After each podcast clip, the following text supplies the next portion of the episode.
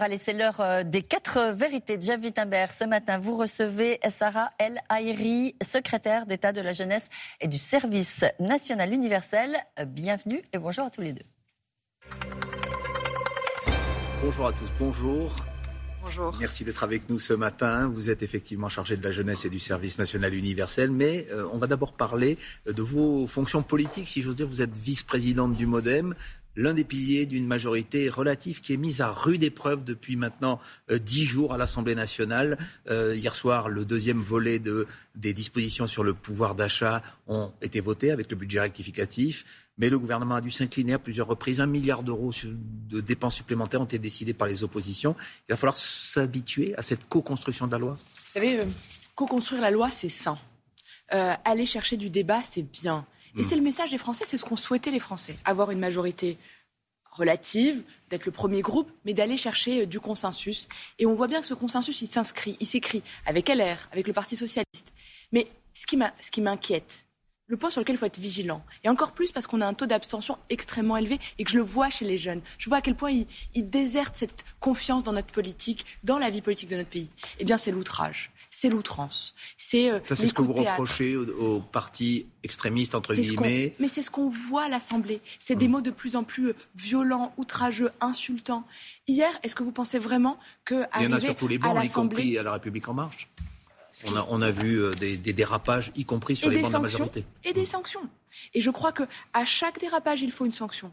Mais pour le pouvoir d'achat des Français, pour répondre à ces priorités absolument essentielles, est-ce que arriver encravaté euh, sur, euh, sur le parvis de l'Assemblée pour faire des coups de buzz, c'est ce qui fera évoluer aujourd'hui le pouvoir d'achat des Français La réponse est non. Donc je pense qu'il faut revenir un peu à l'essentiel de cette Assemblée. Il se trouve que je suis député, j'ai siégé sur ces bancs.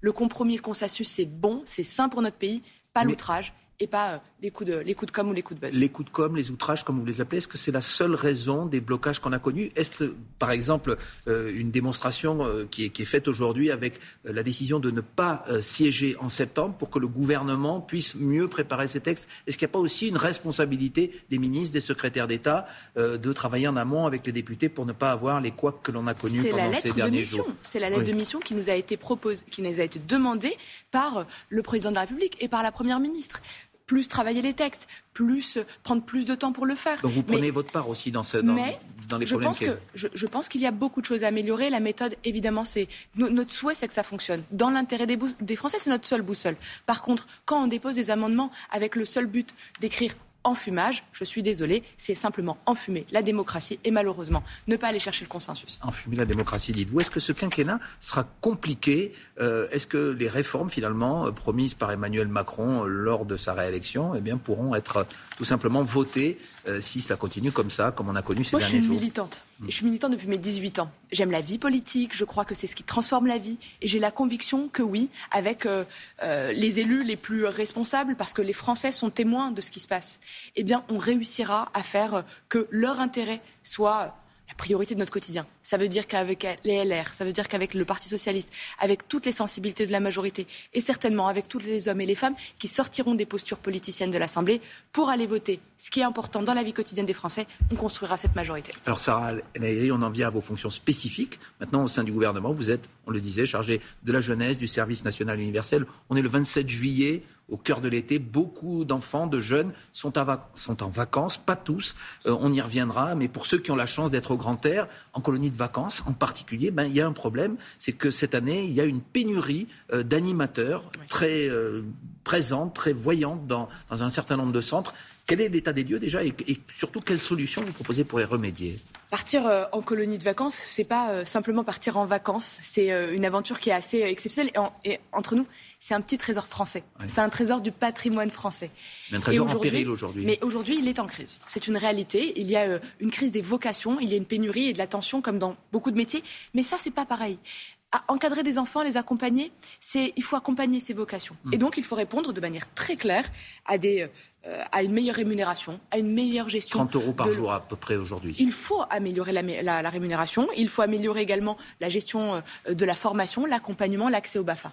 Et c'est pour ça que sous l'ancien quinquennat, j'avais lancé euh, le plan animation, donc des concertations avec principalement les acteurs, donc les enseignants, les associations d'éducation populaire, les collectivités. Pourquoi? Parce que plus que jamais, il faut donner les moyens d'avoir de nouveaux jeunes qui s'engagent dans le BAFA et dans le BAFD. Madame El euh, justement, vous vous rappelez le précédent quinquennat, malgré ce que vous avez fait, on en revient au constat. Cet été, il y a un manque cruel d'animateurs, des colonies de vacances qui ne peuvent pas accueillir d'enfants. Quel est finalement euh, ce que vous, qu'est-ce que vous allez faire là maintenant concrètement De manière dès septembre, le comité euh, du monde de l'animation que j'ai installé euh, se réunira pour faire les revalorisations et les mmh. conditions de travail. On permettra également, et j'écrirai dès demain, aux 145 000 jeunes qui font une mission de service civique euh, de continuer leur mission de service civique en passant le BAFA ou le BAFD, parce que ce sont des jeunes engagés et c'est la suite du, parcours. Et je aiderai financièrement avec 100 euros pour accompagner ce passage, parce qu'il y a aussi un coût pour le BAFA. Et de l'autre côté. Donc 100 euros pour tous les jeunes qui les jeunes, passer le BAFA. Tout à fait. Qui sont en service civique. Et qui sont aujourd'hui en service civique. Mais aussi, on permettra à tous ces jeunes de passer le BAFA dans leur lycée. Donc plus proche encore de chez eux. Vous savez, le BAFA, euh, c'est. Euh, il y a des freins, parfois euh, le coût. Et aujourd'hui, il y a pas mal de collectivités qui aident déjà. Mais moi, je veux revenir à l'ADN même euh, des colonies de vacances. C'est d'abord des parents qui nous font confiance. Et il faut qu'on soit à la hauteur de cette confiance. Ils nous mettent entre les mains leurs trésors, leurs joyaux. C'est le moment où on a les premiers souvenirs, les premiers amours, parfois souvent les premiers départs.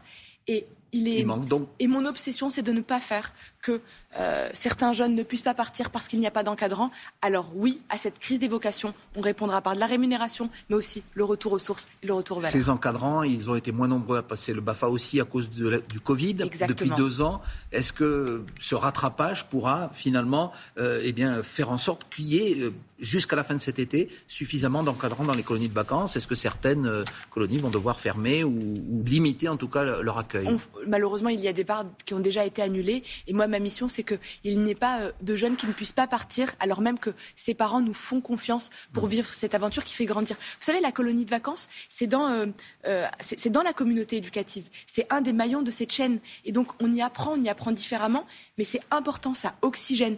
Moi, ma mission, c'est que dans les lycées, on en parle, dans euh, qu'on lève les freins financiers avec euh, la CAF, la CNAF, avec les collectivités le métier plus attractif. Plus attractif parce que plus de formation, plus de parcours et plus de rémunération. On parle des colonies de vacances, donc des enfants qui ont la chance de pouvoir y partir. Euh, un enfant sur quatre ne part pas en vacances, c'est aussi une réalité. Alors il y a beaucoup de, villes qui, organisent comme à Paris des, plages sur place, mais qu'est-ce que vous, allez dans l'État, vous faites pour favoriser le départ en vacances de, tous ces enfants qui, qui sont 4 millions 4 millions. Un jeune sur trois ne part pas. Alors quand on ne peut pas partir, eh bien, il faut qu'on puisse s'oxygéner. C'est pour ça qu'on a mis en place ce qu'on appelle vacances apprenantes. Alors, c'est plein d'actions. Vous savez, euh, que ce soit pour les jeunes qui sont dans des quartiers prioritaires de la ville, donc euh, plutôt dans des quartiers difficiles, des quartiers populaires. Il y a aussi des jeunes ruraux, des jeunes en situation de handicap. Et pour tous ces jeunes qui ne peuvent pas partir, on a fait quoi? Quartier d'été, le patrimoine à vélo, l'heure des pros, l'école des, l'école des pros, l'école buissonnière. Tout ça, c'est quoi? Eh bien, c'est plus de 180 millions d'euros qui sont investis. Hmm. C'est plus de 2000 établissements qui sont ouverts pour des activités artistiques, touristiques, où on s'amuse, où on apprend. C'est ma mission. C'est exactement ma mission. Plus le faire connaître et dire aux parents, surtout, euh, tournez-vous vers soit un jeune d'une solution, ce qui est un site internet d'information, soit mon site jeune.gouv.fr parce qu'il y a des réponses, il y a des solutions. Il faut grandir. Il y a une autre institution que vous devez faire mieux connaître, manifestement, c'est le service national universel. Vous êtes en charge, c'est dans euh, le libellé de votre ministère, euh, de, cette, euh, de ce nouveau service, finalement, qui ne fait pas tant recette qu'on l'espérait, que vous l'espériez. Quelques dizaines de milliers de jeunes, pour l'instant, font leur SNU. comment vous expliquez ce succès mitigé? C'est un succès. Hmm. Aujourd'hui, euh, le SNU, c'est quoi? Parce que beaucoup de personnes ne savent pas. C'est le service national universel. C'est une aventure unique. C'est un nouveau droit. C'est un droit pour notre jeunesse, un droit à l'engagement. 30 000 jeunes l'an dernier. 40 000 cette année. 40 000 70 000 entre 2000, euh, à peu près 2019 et aujourd'hui.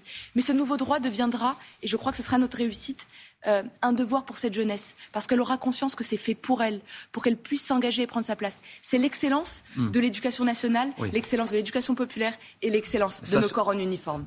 C'est une aventure on entend unique. votre plaidoyer, mais est-ce qu'il ne faudrait pas rendre, c'est une promesse d'Emmanuel Macron, ce service national universel obligatoire pour, pour le rendre non pas attractif, mais euh, comme son nom l'indique, ma mission, accessible et obligatoire pour tout le monde. Ma mission, qui est ce nouveau droit, parce que c'est un nouveau droit, permettre à un jeune de partir en dehors de son département, on vient d'en parler, de découvrir des jeunes différents, qui sont très différents de lui, de découvrir tous les champs de l'action de associative ou des réserves, c'est un droit. Moi, je ferais que les jeunes considèrent que ce soit un devoir pour que ce soit tellement attractif. Mais ce sera obligatoire avant la fin du quinquennat d'Emmanuel Macron. La mission, c'est de la généraliser avant la fin du quinquennat du président. Avant la fin du quinquennat, donc. On vous a entendu. Merci beaucoup, Sarah El secrétaire d'État, donc chargée de la jeunesse. Et on vient d'en parler du service national universel. Très bonne journée. Suite de Télématin. Merci beaucoup.